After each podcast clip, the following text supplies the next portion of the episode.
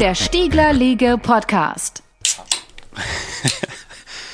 Hallo da draußen, Volker und Frank am Äther. Willkommen zurück zum Stiegler Legal Podcast. Heute ist einer der wärmsten Tage des Jahres und während sich nebenan die Leute wieder den Appleboy in die Rübe laufen lassen, sprechen wir heute über hm? das Leistungsschutzrecht. Gude. Tag, Volker, bist wieder da? Alles ja, ich bin wieder, ja, soweit alles gut. läuft. Der Wunsch, dieses Thema zu behandeln, kam tatsächlich wieder vom Nando. Nando, du merkst, wir hören zu und machen, was du willst. Volker, bist du startklar? Ich bin startklar. Also ich höre nicht zu. Der Frank hört zu, aber das langt ja. Ja, gut. Worum geht's eigentlich? Lass uns sprechen heute über das Leistungsschutzrecht von Verlegern. Also mhm. es gibt nämlich auch so ein wettbewerbsrechtlichen Leistungsschutz in Paragraph 4 UWG, also Mitbewerberschutz. Äh, um den geht es aber hier in der Sendung nicht. Also dann mal hart rein. Ja. Hart rein ins Thema. Was ist das Leistungsschutzrecht? Zunächst mal ist es ein Recht, das im zweiten Teil des Urheberrechtsgesetzes normiert ist, der sozusagen nicht vorrangig die geistige Schöpfung schützt, sondern die Darbietung oder Verkörperung.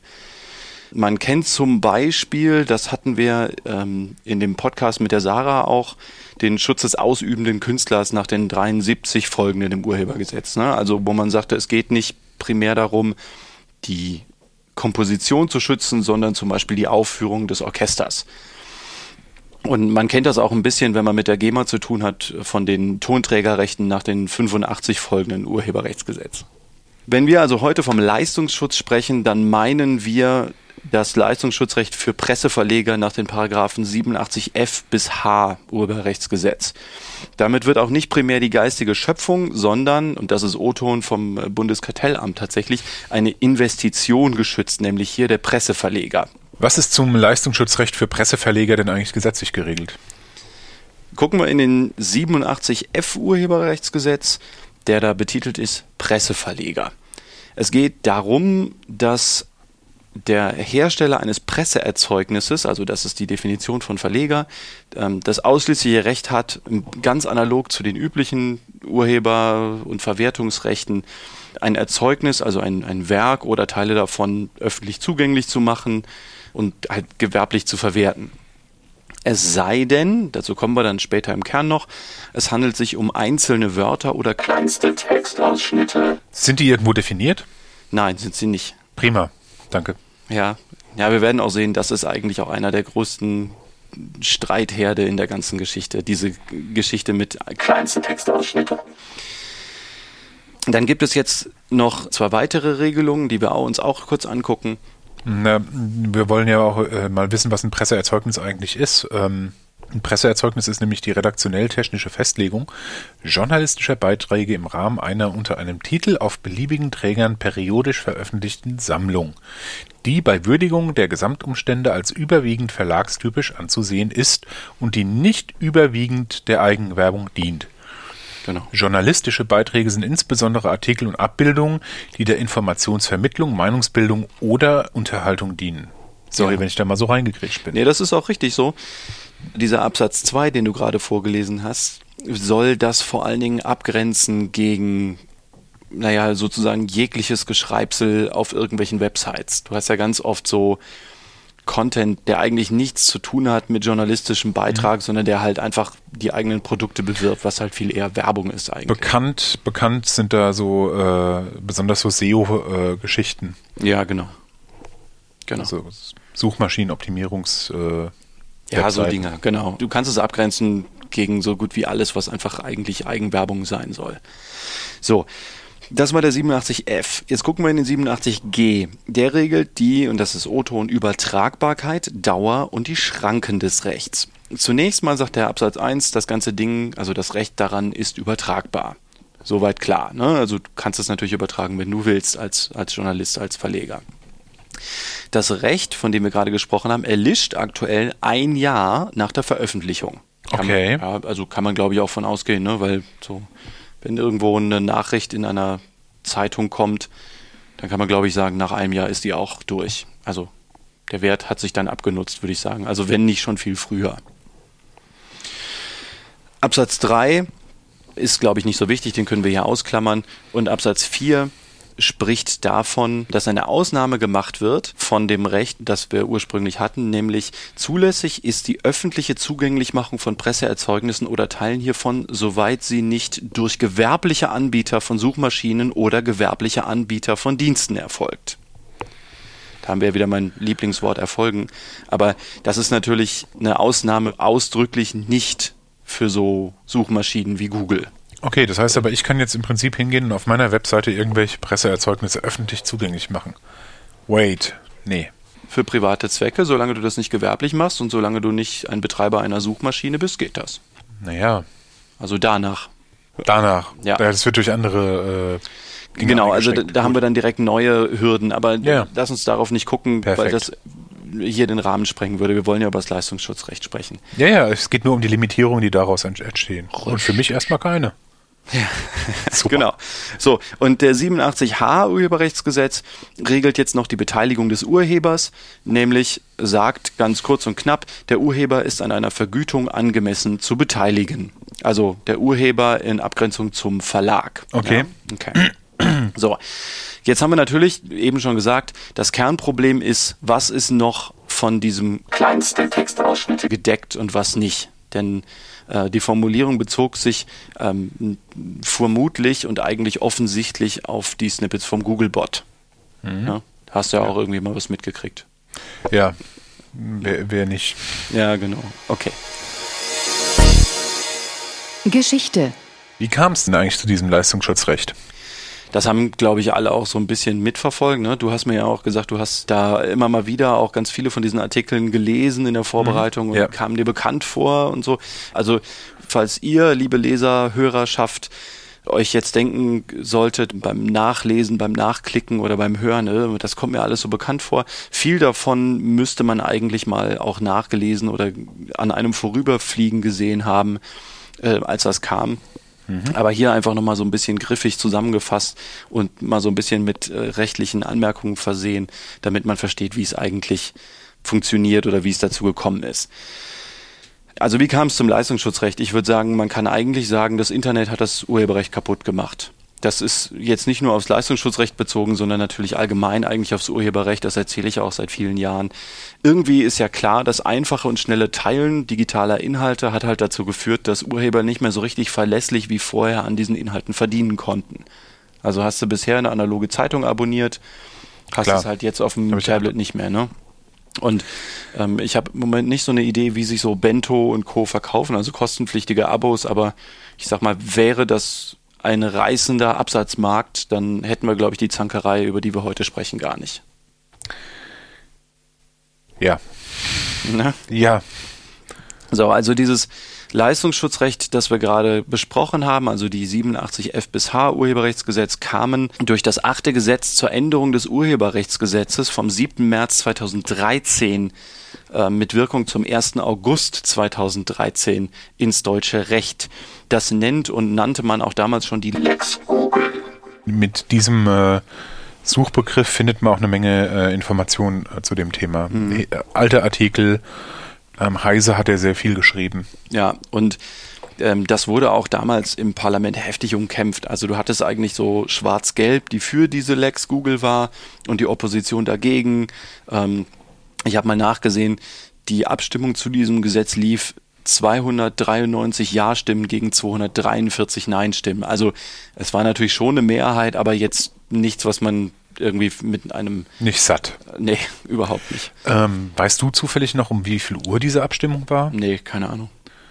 Okay, schade. Meinst du, die wollten dann nicht mehr, wollten ins, ins Wochenende? Es gibt ganz viele, äh, es ist, wenn man es wenn ein bisschen verfolgt, es gibt ganz viele Gesetze, die verabschiedet werden und verlesen werden und ä- ähnliche Dinge zu ganz komischen Uhrzeiten, wo man denkt so, hä? Da Mhm. arbeitet doch niemand mehr und da sind dann irgendwie auch nur ganz wenig Leute noch im Plenarsaal. ja, Egal, das Kann ist schon ein völlig sein. anderes Thema.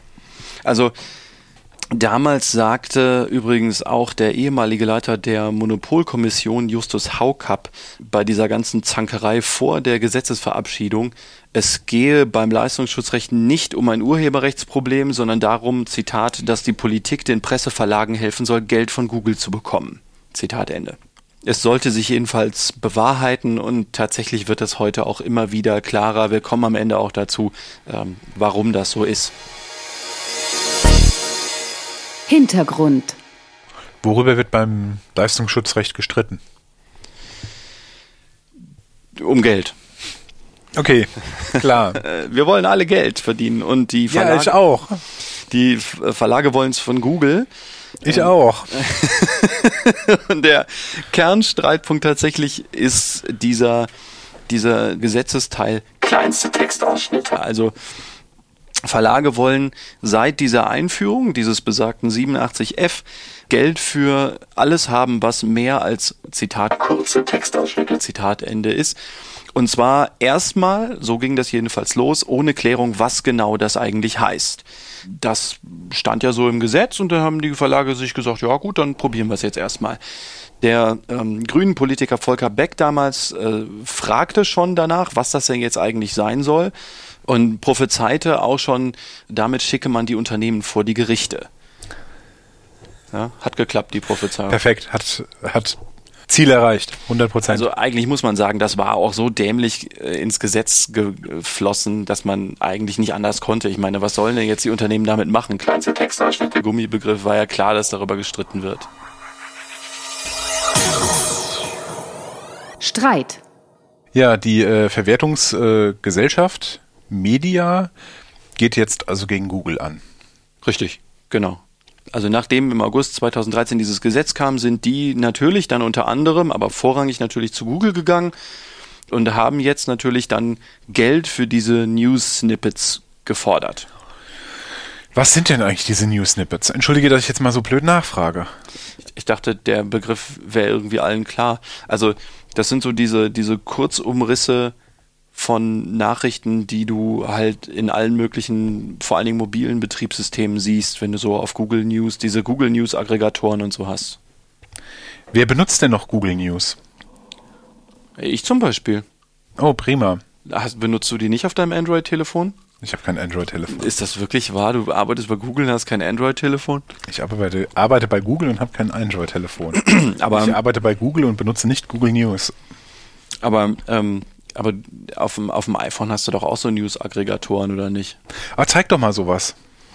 Wir gucken mal auf mein Telefon. Ja, ich sehe da jetzt äh, ach Schlagzeilen. Kriegt man so Schlagzeilen? Ja, ja, ja geh, geh, geh mal zurück, geh mal zurück. Also drei mutmaßliche Terroristen in Norddeutschland festgenommen. Das ist jetzt so ein Snippet.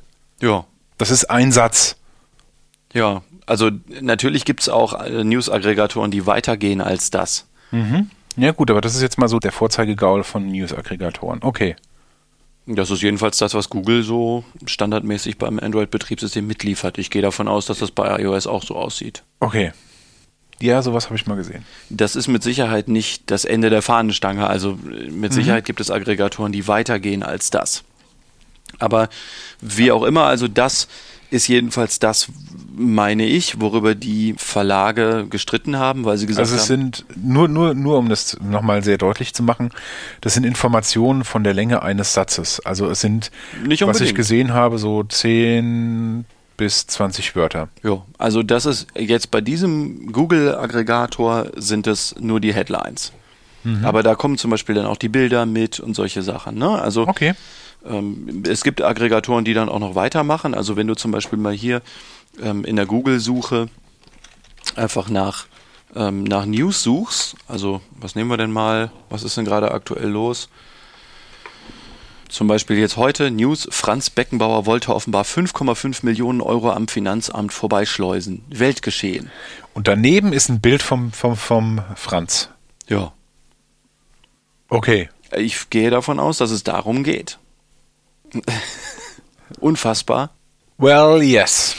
Ja, tatsächlich. Also ich habe jedenfalls noch keine Seite gesehen, auf der voller Inhalt abgezogen worden wäre. Ja, was ich, äh, ich hack da jetzt drauf rum, um irgendwie für mich zu verdeutlichen, dass es da um echt ganz, ganz, ganz wenig Inhalt geht.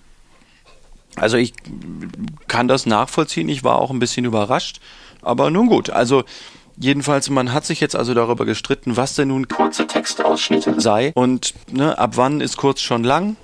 Ja, hat Volker Beck wohl auch gesagt. Ab wann mhm. ist kurz schon lang? Prima. Ja. Ich äh, freue mich darüber schon den ganzen Abend. Gut, also jetzt wollte die VG Media von Google Geld. Wollte die von irgendjemand anderem Geld? Äh, nicht, dass ich wüsste. Ähm, es ist am einfachsten von Google Geld zu fordern. Das äh, hat ja die GEMA mit YouTube auch gemacht. Oder macht sie, glaube ich, immer noch. Aber Google ist natürlich recht einfach, weil du da einen großen Markt schon hast, ein großes Angebot und vor allen Dingen auch ein potentes Unternehmen. Mhm. Ja, auch okay. da gilt, ab, ab wann ist kurz schon lang. Zur Verwertungsgesellschaft Media, also zu diesem Lager damals gehörten halt vor allem äh, die, die immer genannt werden, sind der Axel Springer Verlag, der Burda Verlag, aber dann gab es eben auch noch so äh, Verlage von den von so Blättern wie dem Hamburger Abendblatt, ähm, Kölner Stadtanzeiger, äh, Münchner Merkur, Rheinische Post, äh, und solche Geschichten. Achso, und natürlich der Evangelische Presseverband Norddeutschland. Ja, und die Zeitungsgruppe Ostfriesland. Ja. Ist auch ganz wichtig dabei. Ja. Ähm, vielleicht interessant, nicht zu diesem Lager gehört haben äh, Spiegel Online, Handelsblatt.com, die FAZ, äh, der Stern, die Süddeutsche, Focus Online und so. So, also jedenfalls Google war nicht bereit, Geld dafür zu zahlen. Und bevor wir jetzt gucken, ähm, was passiert ist, muss man, glaube ich, so ein bisschen was sagen. Ähm, drei Sachen müssen wir trennen, nur damit ihr euch nicht wundert. Das erste und wichtigste ist die Klage, die jetzt kommt ähm, von der VG Media gegen Google vor dem Landgericht Berlin, einer Kartellkammer. Die zweite Sache ist ein Antrag, den Google beim Bundeskartellamt gestellt hat. Das ist auch eine Kartellrechtssache, ist aber was anderes. Und das dritte ist die Klage von der VG Media gegen das DPMA, wir kommen gleich dazu, beim Verwaltungsgericht Berlin. Also es, und es kommen gleich noch so ein paar andere Klagen, aber das geht alles so ein bisschen durcheinander, wenn man nicht aufpasst. Eskalation. Die VG Media verklagt Google vor dem Landgericht Berlin. Genau. Bevor es zu der Klage kam, hatte Google also gesagt, ich zahle kein Geld dafür, dass ich diese Snippets bereitstellen kann. Entweder ich darf das kostenlos machen oder wir listen das einfach nicht mehr. Ist ja auch frei zugänglich auf der Webseite von denen. Genau. Und daraufhin teilte dann die VG Media mit, die Pressemeldung ist verlinkt, sie hätte nun Klage gegen Google wegen Missbrauchs der Marktmacht von Google eingereicht und sie klage nun auf Unterlassung des Abhängigmachens der Auflistung der Suchergebnisse, also auf der Google-Suchmaschine, unter der Bedingung, dass die Inhalte Google kostenlos zur Verfügung gestellt werden. Also, ne, Google hat gesagt, ihr habt die Wahl, entweder ich krieg's für Umme oder ja. ich liste es einfach nicht mehr auf. Also platt, die wollten dieses Gesetz durchsetzen. Genau, die VG Media wollte Geld dafür haben, so wie es auch im Gesetz stand. Und Google hat den Spieß einfach umgedreht und hat gesagt, ja, kann schon sein, dass ihr da einen Anspruch drauf habt, aber unabhängig davon, ob das so ist, kann ich euch sagen, wir werden da kein Geld für zahlen und entweder wir kriegen es für Umme, also wir kriegen eine Gratislizenz, oder wir bieten euch den Service nicht mehr an. Richtig, genau. Der übrigens umsonst ist. ja, das auch noch, genau. ja, so. Und jetzt ist also da diese Klage eingereicht worden. Und man muss dazu sagen, es geht um Kartellrecht, also. Was ist Kartellrecht? Sorry, weil das ist immer so ein bisschen. Wissen auch tatsächlich viele Leute nicht so richtig. Beim Kartellrecht geht es darum, dass marktbeherrschende Unternehmen diese Marktmacht nicht missbrauchen dürfen. Man darf da bestimmte Sachen natürlich machen. Wenn man Platzhirsch ist, ist man halt Platzhirsch, aber man darf äh, eben bestimmte Sachen nicht machen und die VG Media war der Ansicht, Google dürfe wegen ihrer marktbeherrschenden Position zum Beispiel eben nicht die Gratislizenz zur Voraussetzung machen, um die Ergebnisse überhaupt noch aufzuführen. In diesem Verfahren muss man auch wissen, gab es erstmal eine, eine Schiedsstelle. Also es geht nicht zum klassischen Gericht, so wie beim normalen Zivilrecht, sondern es ging erstmal zu einer Schiedsstelle des DPMA für Urhebergeschichten und Urheberwahrnehmungsangelegenheiten. Mhm. Also es gibt nicht nur das Urheberrechtsgesetz, sondern es gibt auch noch das Urheberrechtswahrnehmungsgesetz. Das ist so ein Gesetz, in dem es darum geht, dass Rechteinhaber bestimmter Klassen neuen Serviceanbietern Lizenzen geben müssen. Also zum Beispiel die GEMA. Ähm, die GEMA ist ja nun ausschließliche Verwertungsgesellschaft für Musik in Deutschland. Mhm. Genau. Und wenn ich jetzt als neuer Serviceanbieter, ich sag mal Spotify oder so, auf den Markt komme, dann muss die GEMA, wenn ich sie darum bitte, mir eine Lizenz geben. Natürlich nicht für Umme, ist klar. Hängt das auch nicht mit äh, fairen Lizenzen zusammen? Also, Doch. Wenn ich Spotify bin, darf ich äh, ähnliche Lizenzbedingungen haben wie mein Konkurrent? Genau. Also du musst eine faire und eine vergleichbare Lizenz bekommen und damit hast du eigentlich auch schon direkt angesprochen, was das größte Problem am Urheberrechtswahrnehmungsgesetz heutzutage ist, also meine ich. Denn vor der Internet-Ära und jetzt seit es Internet gibt, gibt es halt völlig unterschiedliche Arten von Nutzung. Und trotzdem muss jetzt unter anderem die GEMA bestimmte faire, vergleichbare Lizenzen rausgeben. Das ist, meine ich, sehr, sehr schwer.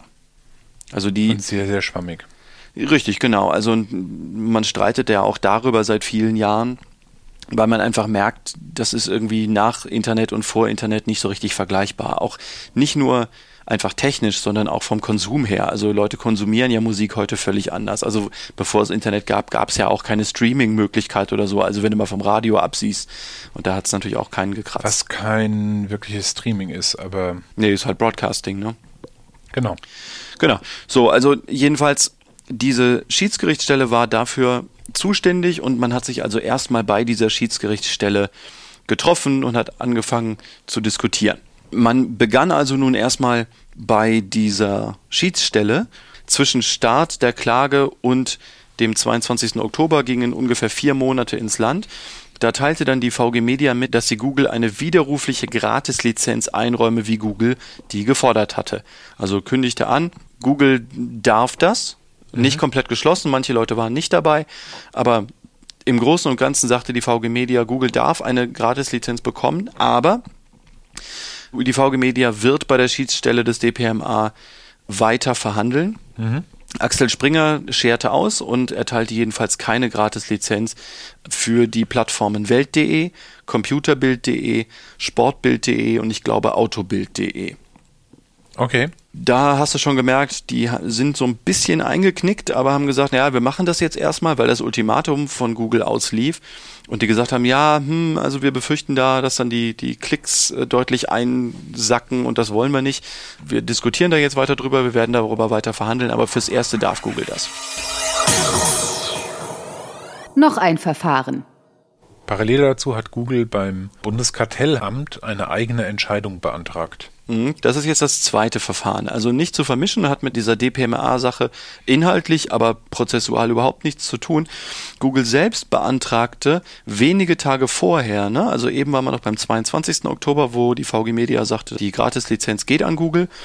Am 17., also fünf Tage vorher, beantragte Google selber eine Entscheidung beim Bundeskartellamt zur sozusagen kartellrechtlichen Einordnung von Googles Vorgehen gegen die VG Media.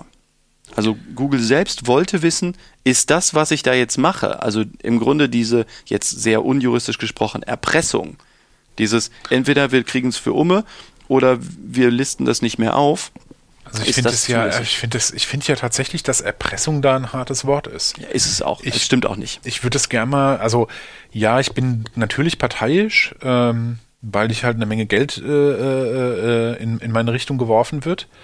Ähm, aber so als Webseitenbetreiber, die, die, die, die machen sich Arbeit, die haben ihre Skripte laufen, die den ganzen Scheiß äh, generieren und aufbereiten. Das kostet eine Menge ähm, CPU-Zeit und stellen einen Service zur Verfügung mhm. für umsonst. Und dann finde ich Erpressung irgendwie ein echt hartes Wort. Also ich meine, das wird ja auch in den, in den Medien so erklärt. Äh, Google erpresst die armen Zeitungsverleger. Wir müssen die dringend äh, schützen vor den bösen Amerikanern.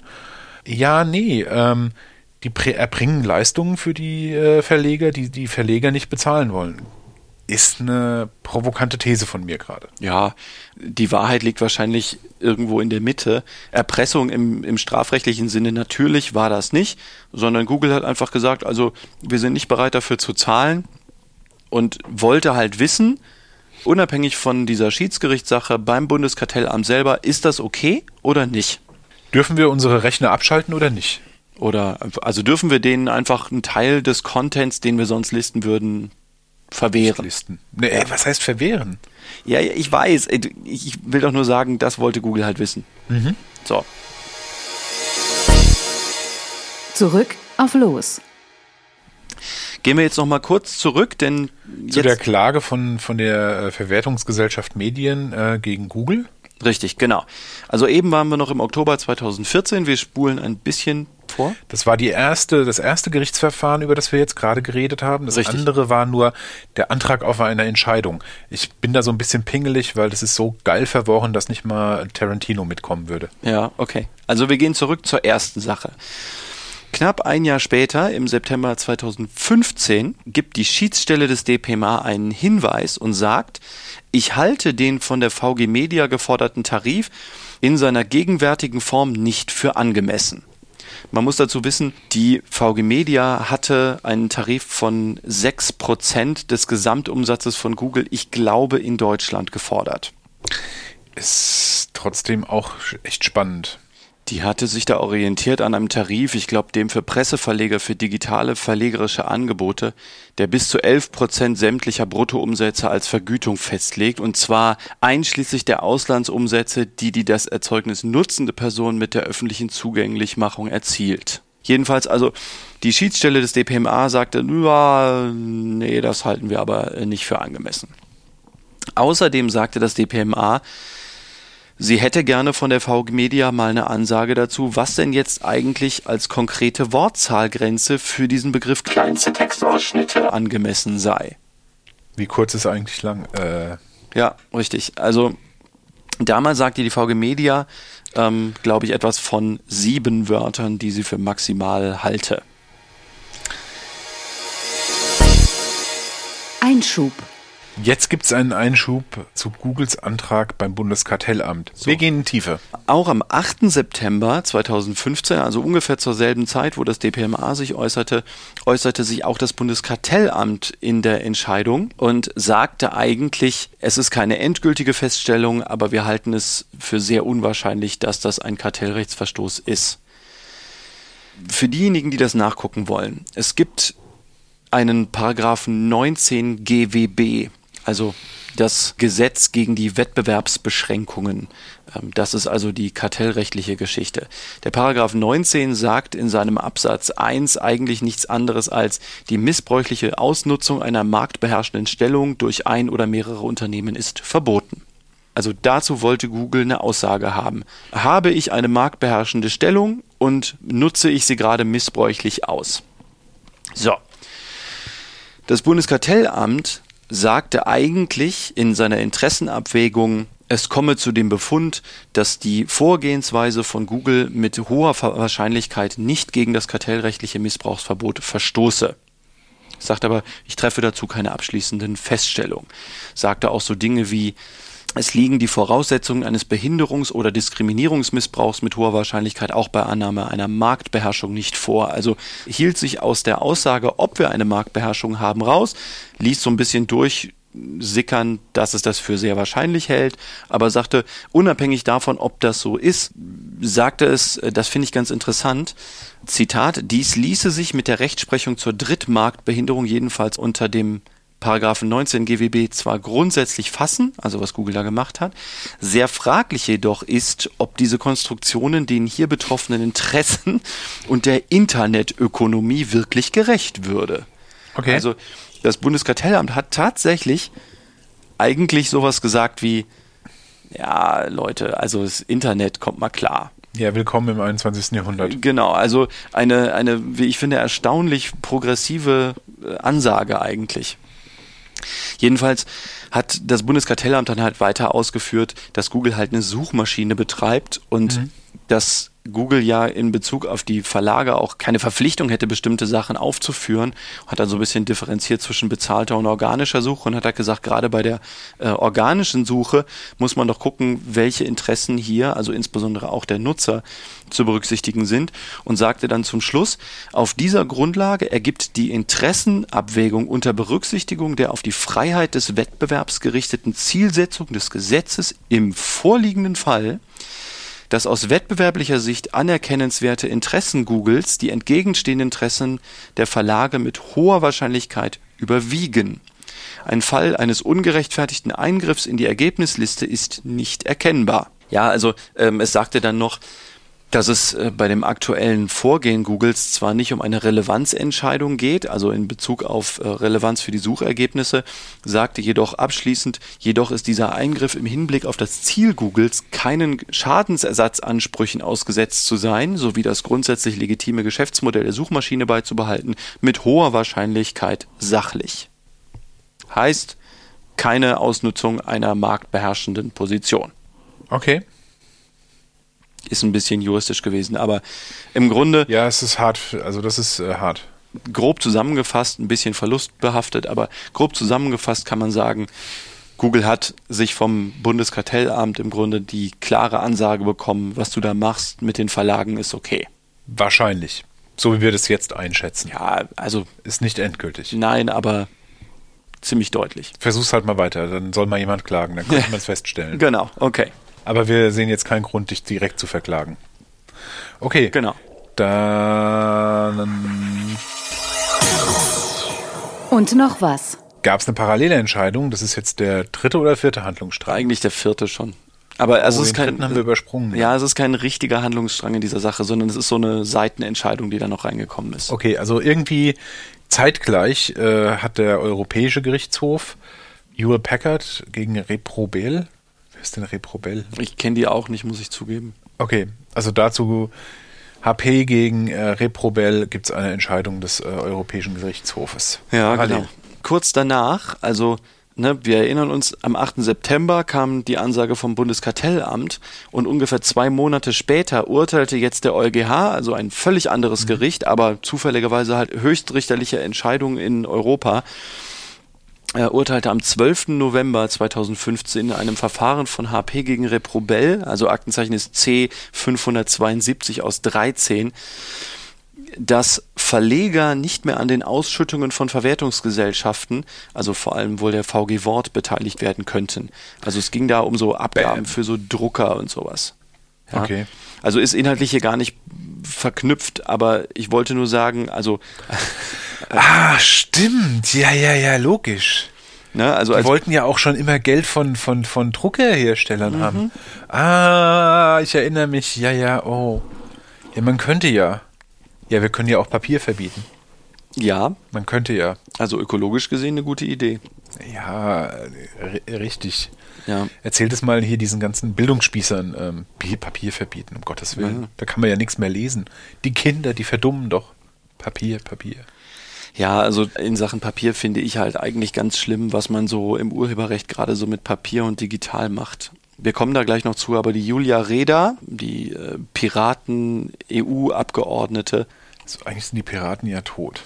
Also die ja, jetzt seit EU-Abgeordnete. neuestem, aber das, also Ja. jeden, jedenfalls Julia Reda äh, hat in einem Vortrag beim CCC hier in Frankfurt äh, mal so ein bisschen ausgeführt, äh, was für eine krasse Furche so getrieben wurde zwischen analog kopieren und digital kopieren von Content. Ne? Also super skurril. Ich weiß nicht, ob das heute an den Universitäten immer noch so ist, aber damals war halt so auf Papier kopieren irgendwie okay. Da hat man so eine, ja, ne, mach halt, da hat man halt so eine Abgabe irgendwie bezahlt.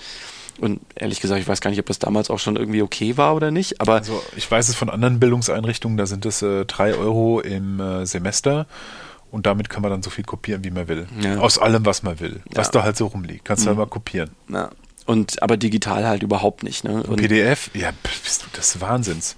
Ja. Führt dann tatsächlich dazu, dass äh, Lehrende in solchen Bildungseinrichtungen Kopien ziehen und die dann auf einen Scanner legen, um sich PDFs zu generieren. ja, ja, ja, also es, Großartig. es ist ziemlich schräg, das stimmt schon. Also jedenfalls diese Parallele oder Seitenentscheidung vom EuGH wollte ich nur einstreuen, um zu zeigen, die VG Media hat es äh, nicht leicht gehabt äh, Ende Indeed. 2015. Ein hartes Jahr. Urteil. Aber die Hauptsache, ne, also das, die, der Mhm. Handlungsstrang 1 war ja noch Die nicht zu Ende. Klage äh, der VG Media gegen Google und da gehen wir jetzt zurück, weil es gibt ein Urteil. Richtig. Das haben aber, glaube ich, auch ganz viele Leute mitgekriegt. Am 19. Februar dieses Jahres, also für die Hörer, die vielleicht weit in der Zukunft hören, 2016, kam das Urteil nun endlich in dieser Kartellrechtsklage in Berlin. Und die Kammer verneinte tatsächlich den Unterlassungsanspruch, den die VG Media gegenüber Google haben wollte. Und ähm, also die Klage wurde im Grunde einfach abgewiesen Und das Landgericht Berlin war auch der Ansicht, dass Google die Gratislizenz nicht von allen Verlagen hätte fordern müssen. Moment, ich dachte, die hätten das nur von Verlagen äh, gefordert, die in der VG Media zusammengefasst sind. Nee, nicht nur. Also Ah, die okay. VG Media war nicht, nicht. war, nee, nee, nee, es waren noch mehr Leute, die da geklagt haben. Okay, die glaub- geklagt haben, aber ich dachte, Google hätte, ja, 41 Verlage haben gegen Google geklagt, Mhm. aber hat, wenn ich jetzt meinen kleinen eigenen Verlag habe, hat dann Google von mir auch eine Gratislizenz verlangt? Nee, eigentlich nicht, sondern nur, wenn ich entweder geklagt habe oder in der VG Media war. Oder habe ich das falsch verstanden? Google wollte das von den Leuten haben, die Geld haben wollten. Okay, dann habe ich es Also deswegen grundsätzlich ja. nicht, nicht falsch verstanden. Nee, nee, aber das Gericht hat nicht nur gesagt, die Klage wird abgewiesen, sondern hat in der Urteilsbegründung außerdem noch ausgeführt, dass Google diesen, diese Gratislizenz nicht von allen Verlagen hätte fordern müssen. Also wegen äh, so Ausnutzung von Marktmacht. Ne? Man könnte ja auf die Idee kommen, dass die Verlage dann sagen, ja, Moment, also Gratislizenz schön und gut, aber dann muss Google die doch von allen fordern. Wegen so wettbewerbsrechtlicher Benachteiligung und so. Ach, dann hätte Google die auch von mir fordern müssen. Genau, als kleiner Ja, ja. Verlag, genau. Ja. Und da hat das Gericht gesagt, nö, das muss Google nicht. Ausblick. Gut, jetzt sind wir wieder drin. So, also jetzt ist die Hauptsache, über die wir eigentlich sprechen, heute Abend durch. Ne, VG Media abgeschmettert worden, äh, Kartellrechtsklage ist abgewiesen. Die haben einfach keinen Anspruch darauf. Ne? Ja. Ja, aber das wäre ja zu schön. Das wäre ja irgendwie logisch. Und weil die VG Media das nicht auf sich sitzen lassen will, ehrlich gesagt, ich weiß gar nicht, warum die nicht in Berufung gegangen ist, denn scheinbar ist sie das nicht. Das hätte sich sonst rumgesprochen. Die VG Media hat dann gesagt, nö, ich mache noch was, nämlich ich verklage jetzt einfach das DPMA selbst. Okay. Was ist denn eigentlich das DPMA? Ach so, ah, Entschuldigung. Ähm, bitte immer reingrätschen, wenn du so Fragen hast. Das Deutsche Patent- und Markenamt ähm, ja, hat, glaube ich, den Hauptsitz in München. Dann gibt's aber noch, glaube ich, traditionell zumindest. traditionell. Und dann gibt es so verschiedene äh, Abteilungen, die dann woanders sitzen. Ich glaube, eine ist in Jena, aber ich bin nicht ganz sicher. Aber München ist so der Hauptsitz, meine ich. Kümmert sich um halt Patente und Marken und gewerbliche Schutzrechte. Cool. So, ähm, da gibt's jetzt, soweit ich das weiß, noch nichts Vernünftiges, aber Golem schrieb jedenfalls am 5. Juli dieses Jahres, die VG Media habe nun das DPMA selbst vors Verwaltungsgericht München gezogen, um gegen das Verbot der sogenannten Nulllizenzierung vorzugehen. Die, die, die VG Media hat einfach gesagt, äh, das DPMA hätte so nicht entscheiden dürfen, das Verfahren war nicht in Ordnung, denn vom DPMA kam ja die Schiedsstelle vorher. Die gesagt hat, nee. Genau, die gesagt Nee. hat, nö, also 6%, das geht so nicht. Ja, genau, okay. Da bleibt es abzuwarten, was da kommt. Ich gehe davon aus, dass es noch mal ein Jahr dauert, bis da eine Entscheidung kommt. Also ich würde sagen, Mitte 2017 können wir dann mal Ja, ausrechnen. deshalb sagte ich ja so, in einem Jahr reden wir wieder drüber. Ja, genau. Ja. So, Noch ein Verfahren. Jetzt kommen wir zum nächsten Punkt. Die Süddeutsche, die ursprünglich, glaube ich, gar nicht in der VG Media war, oder? nee, richtig, genau. Ah, Okay. Ich- ich glaube nicht, nee. Super. Ja, Oh, ich jedenfalls. aufgepasst. Die verklagen Ubermetrics. Richtig, genau. Also der Verlag hinter der Süddeutschen Zeitung, der Süddeutsche Verlag, hat in der Zwischenzeit Ubermetrics verklagt, den Anbieter des Delta genannten Medienbeobachtungs- und Auswertungsdienstes. Der wird, so habe ich das mitgekriegt, eher so bezeichnet als so eine Art Higher-End-Variante von Google Alerts. Also so ein Ding hast du vielleicht gesehen, was mir war das neu, aber Google Alerts kenne ich. Das habe ich sogar benutzt. Nee, ich meine, also, also sowas wie ein Google Alerts auf Anabolika. Und Also- Koks. Also du konntest da halt gegen Bezahlung äh, zusammenstellen lassen, was Online- und Offline-Medien so über die gewählten Themen berichten. Du bekamst so, also neben Überschriften, Erscheinungsdatum, Quelle und Autor und so, bekamst du, das finde ich ganz interessant, die Reichweite der gefundenen Artikel oder Sendungen. Du bekamst was über die Schnelllebigkeit der Verbreitung, also einfach wie schnell das so in die Medien gesickert ist und wie viel Resonanz es so gab und auch, ob das, ähm, ob diese Berichte eher positiv oder negativ waren. Das äh, lief vor dem OLG München und dort verlangte der Süddeutsche Verlag unter anderem eine Maximallänge der verwendeten Snippets von 250 Zeichen. Ne? Also sprachen wir vorher noch über maximal sieben Worte. Also Ja.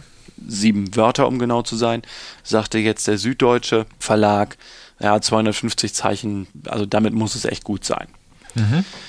Ähm, ich habe das Urteil dazu nicht online gefunden, aber am 21. Juli berichteten jetzt verschiedene Quellen, dass das Urteil zur Klage nun gekommen sei und Ubermetrics verloren habe. Was ich aber tatsächlich auch verstehen kann, weil es ist halt was anderes, wenn ich jemandem was umsonst zur Verfügung stelle, ist es halt was anderes, wie wenn ich hingehe und Geld dafür verlange. Erstens das. Aber selbst wenn man annehmen würde, dass Google das auch für Geld gemacht hat, denn Google macht das ja auch nicht aus karitativen Zwecken, sondern Google betreibt diese Suchmaschine ja auch, um Geld zu verdienen, ist das Verfahren, was da lief, ja ein ganz anderes. Denn Ubermetrics hat sozusagen ganz stumpf und vielleicht auch so ein bisschen unclever einen Bezahlservice angeboten und ist dafür in Anspruch genommen worden. Nach geltendem Recht auch völlig zu Recht während Google sich von Anfang an davon abgehoben hat. Und Google hat ja nicht gesagt, ich mache einfach weiter, sondern Google hat sich ja eine Gratislizenz einräumen lassen.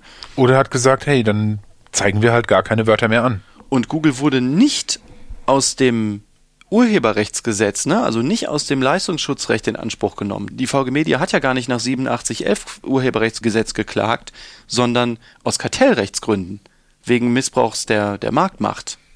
Also das Ergebnis, Geld zu verdienen, okay. ist ja das gleiche, aber das waren zwei völlig unterschiedliche Verfahren. Okay, ja. Ne? Was bedeutet, Google hat das sehr clever eingetütet, aber halt auch sehenden Auges. Ne? Also hat er gesagt, das Recht fordert halt, dann machen wir da auch was gegen. Fazit. Was ist jetzt noch übrig? Wer macht den Dreck weg? Ja, das echt. bist jetzt du. Ja, genau. Also in Wahrheit, also ich glaube, man kann das so auch so ein bisschen grob zusammenfassen. Ich glaube, mittlerweile mag niemand mehr das Leistungsschutzrecht. Vor allen Dingen eigentlich nicht diejenigen, die davon profitieren sollten. Es hat im Nachgang dann von der VG Media, ist auch verlinkt, einen Bericht ähm, zur Rolle der Verleger in der urheberrechtlichen Wertschöpfungskette gegeben. Und darin hat die VG Media gesagt, und das ist so eine Zahl, die auch immer wieder durch den Äther geblasen wurde, ähm, seit der Einführung des Leistungsschutzrechtes 2013 hätten die Verleger insgesamt 714.540 Euro in die Kasse gespült bekommen. Nichts davon kam von Google. Ist ja klar, weil Google von Anfang an gesagt hat, das gibt's nicht. Aber aus äh, anderen Quellen habe ich so rauslesen können, dass allein die Rechtsstreits mit Google diese ganzen Verlage schon ungefähr 3,3 Millionen Euro gekostet hätten. Okay, da hätte ich gedacht, es wäre wesentlich mehr. Echt? Ja. Also es ist auf jeden Äh, Fall. Anwälte nach Stunden bezahlt. Ja. Also da haben auf, auf jeden Fall ein paar Leute sich ein Auto verdient. Und Danke. also ganz locker haben die allein die Rechtsstreitkosten gegen Google, was die ja noch nicht mal was reingeschossen haben, ne, von diesen 705 714.000 Euro, diese Einnahmen um, also das ist irgendwie viereinhalb mal so viel wie die Einnahmen oder so. Also das ist, glaube ich, sehr ernüchternd. Also man kann das wirklich sagen, das ist so ein bisschen wie Aufräumen nach der Party. Also da ist außer Macht auch Selters- keinen Spaß, ja. Nee, überhaupt nicht. Also Außer Spesen nichts gewesen. von den Spesen kannst du dir doch eine Kugel Eis kaufen. Aber Top. in Wahrheit haben die ganzen Verlage einfach satt draufgelegt. Das Leistungsschutzrecht hat halt überhaupt nicht gebracht, was es sollte. Ausblick. Ja, deshalb ist das eine total super Idee und deshalb machen wir das gleich mal auf EU-Ebene, weil äh, hat ja vorher schon nicht funktioniert. Ist tatsächlich so ein Bestreben, das jetzt kommt. Also das ist natürlich auch eine Sache, die jetzt überall seit Jahren auch rumort. Ne? Also die Julia Reda hält ja darüber auch äh, ständig Vorträge. Übrigens auch am Ende des Blog-Eintrages zu diesem Podcast ist ein, wie ich finde, großartiger Artikel von ihr auch verlinkt, in dem sie mal sagt, was der aktuelle Entwurf zur äh, geplanten äh, EU-Urheberrechtsnovelle alles so für Konsequenzen hat. Also da auch ruhig mal reingucken. Jedenfalls, das Urheberrecht ist ja ungefähr so in Schieflage wie halt dieses Urheberrechtswahrnehmungsgesetz. Ne? Also das, was wir da mit der GEMA auch so angesprochen haben. Jetzt vor kurzem, also am äh, 5. September 2016, berichteten jetzt die Medien, also vor allen Dingen Heise Online, die ich immer gut finde für sowas, unser EU Digitalminister Nummer eins Günther Hermann Oettinger wolle das EU-Leistungsschutzrecht bis Ende 2017. Kurz vorher war ein Entwurf unter anderem des neuen Leistungsschutzrechtes geleakt. Und ganz spannend ist, finde ich vor allem, also wir werden das nicht in, in der Länge ausführen, aber da stehen. Eine Schutzdauer von 20 Jahren statt ein Jahr drin. Ja. Was ich für ziemlich schwachsinnig halte, weil, also ich finde schon eine Schutzdauer von einem Jahr ziemlich großzügig, ne? Also was will Bei man News, mit einer, ja. bei News 20 Jahre? Also, na gut, irgendwer wird sich vielleicht irgendwas dazu gedacht haben. Ganz spannend übrigens, Oettinger hat schon im Jahr 2015 auf dem äh, DLD, also Digital Life Design Event gesprochen. Das YouTube-Video habe ich auch mal dazu verlinkt. Der Akzent dort, ich ich kann dem auf Deutsch schon schwer zuhören, aber der englische Ich äh, finde deshalb ja Göttinger auch einen echt fiesen Spitznamen für den. Da können sie Hochdeutsch. In Göttingen. ja, Ja, ja, Göttingen das- ist die Geburtsstadt des Hochdeutsch und der Aber kann das- kein Hochdeutsch. Nee, also dort hat er jedenfalls auch wieder, wie auch schon manche Leute vorher, bestätigt, dass es eigentlich bei dieser ganzen Leistungsschutzrecht-Geschichte vor allen Dingen darum geht, kommerzielle Internetanbieter wie Google für die Verbreitung von so Inhalten oder Inhaltssnippets zur Kasse zu bitten. 20 Jahre lang. Auch so ein Thema, das mich interessiert, das wir heute aber auch nicht groß besprechen, ist so dieses ganze Thema Geoblocking. Wenn man in Südfrankreich ist äh, und da in einem Hotel WLAN, dann kann man dann auch ganz viele Inhalte der ARD-Livestreams nicht sehen, weil man halt nicht im Ja. passenden Land ist. Also das halte ich jedenfalls auch für eine total anachronistische Schrulle, aber ist halt so. Danke. Gut, also werden wir gucken, was in Sachen Leistungsschutzrecht auf uns zukommt. Die Einzelheiten also der ganzen EU-Urheberrechtsreform sprengen jetzt den Rahmen dieses Podcasts. Wir sind ja nun auch schon eine ganze Weile dran. Aber möglicherweise frage ich mal die Julia, ob sie Lust hat, da mal mit uns drüber zu sprechen. Das wäre doch ein Spaß, oder? Ja, das wäre schon ganz cool.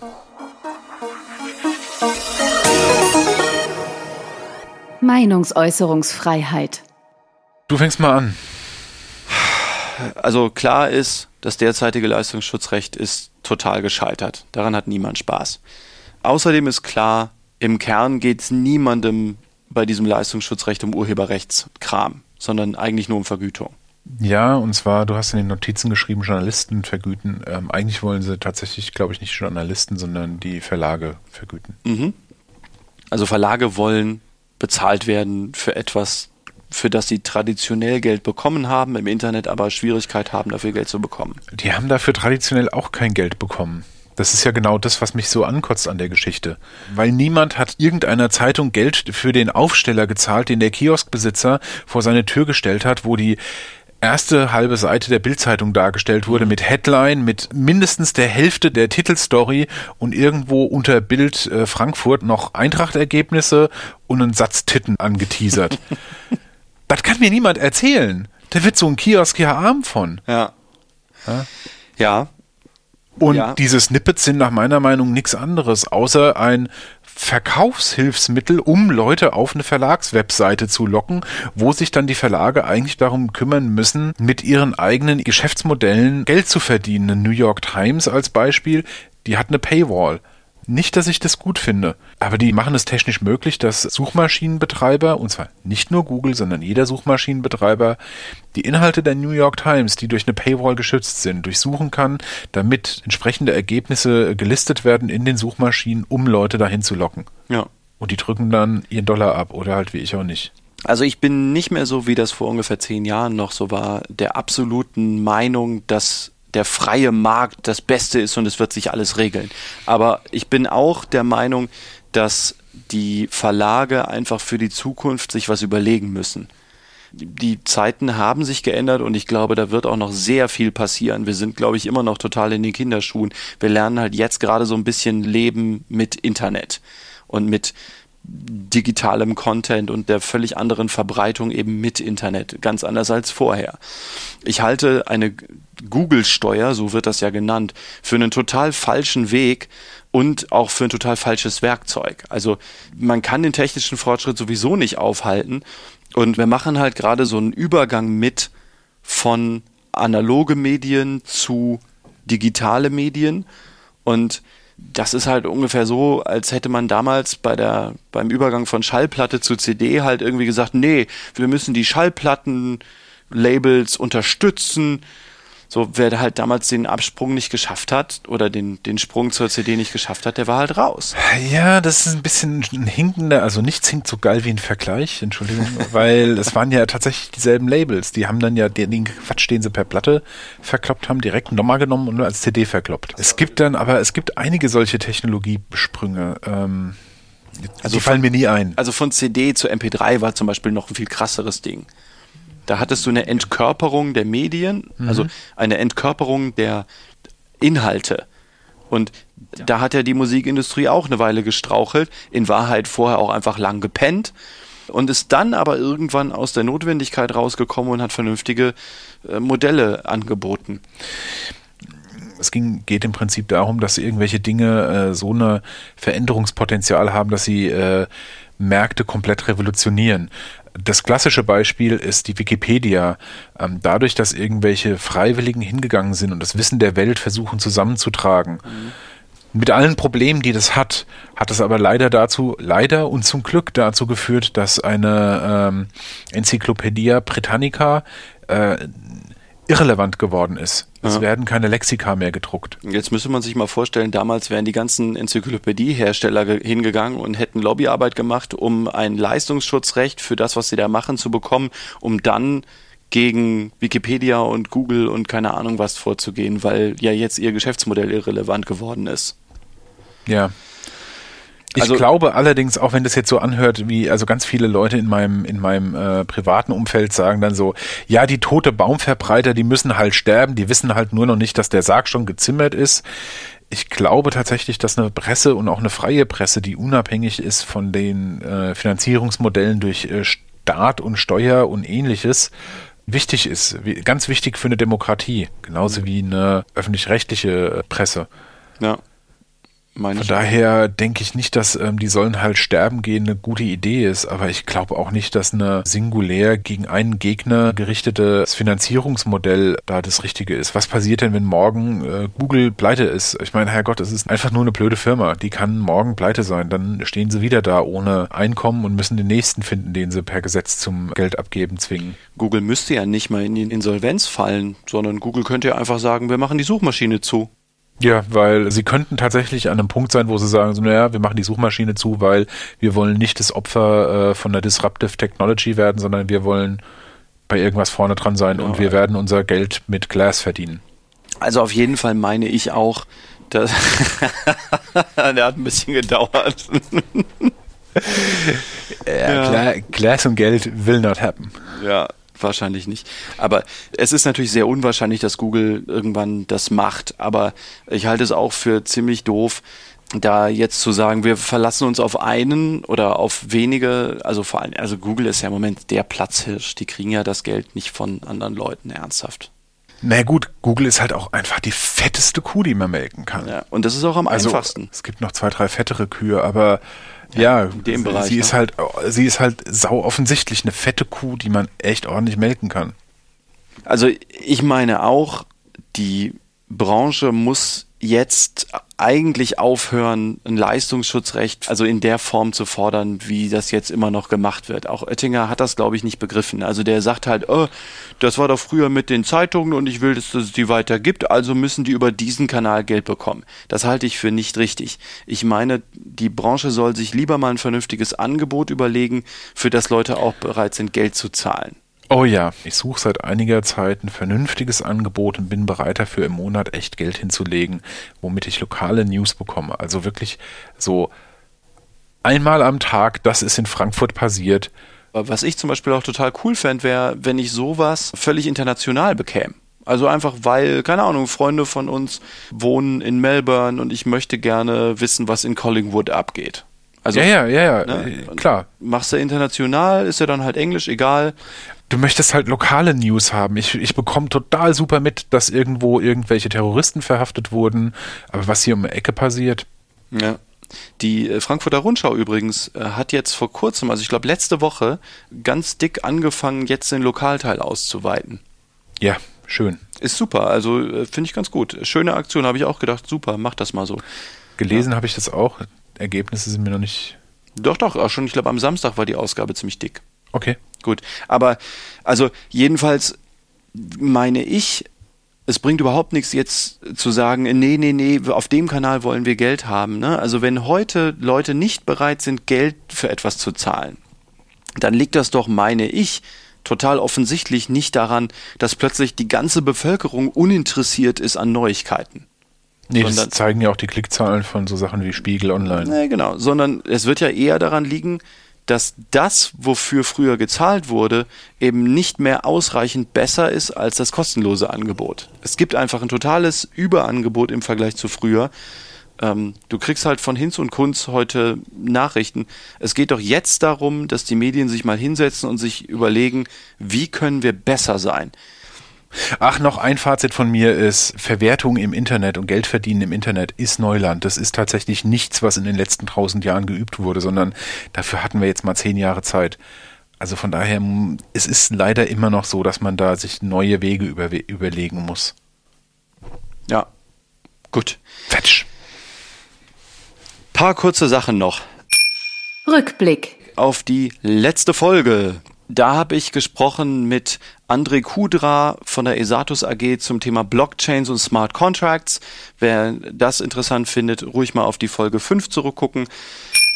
In der nächsten Ausgabe werden wir sprechen über ein, finde ich, lang überfälliges Thema. Sie liegt seit Monaten da. Die EU-Datenschutzgrundverordnung ist da. Wir werden darüber sprechen, wie die den deutschen Datenschutz verändern wird. Sie kommt, sie kommt jetzt endlich tatsächlich spannend. Also finde ich wirklich sehr spannend. Werden wir viel zu reden haben. Schauen wir mal. Auch gern Fragen dazu, wenn euch irgendwas interessiert dazu. Bescheid sagen. Wir haben in der letzten Folge ja gefragt, wie soll der Podcast heißen? Was haltet ihr von der Rechtsprecher? Recht auf Update? Zum digitalen Anwalt? Vision IT-Recht? Oder Berechtigungsanfrage?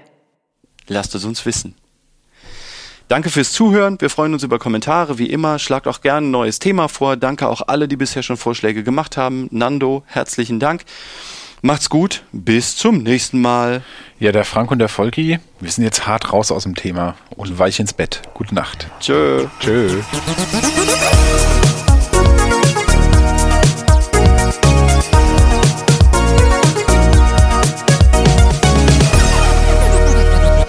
Der Stiegler Liege Podcast. Bald unter neuer Flagge.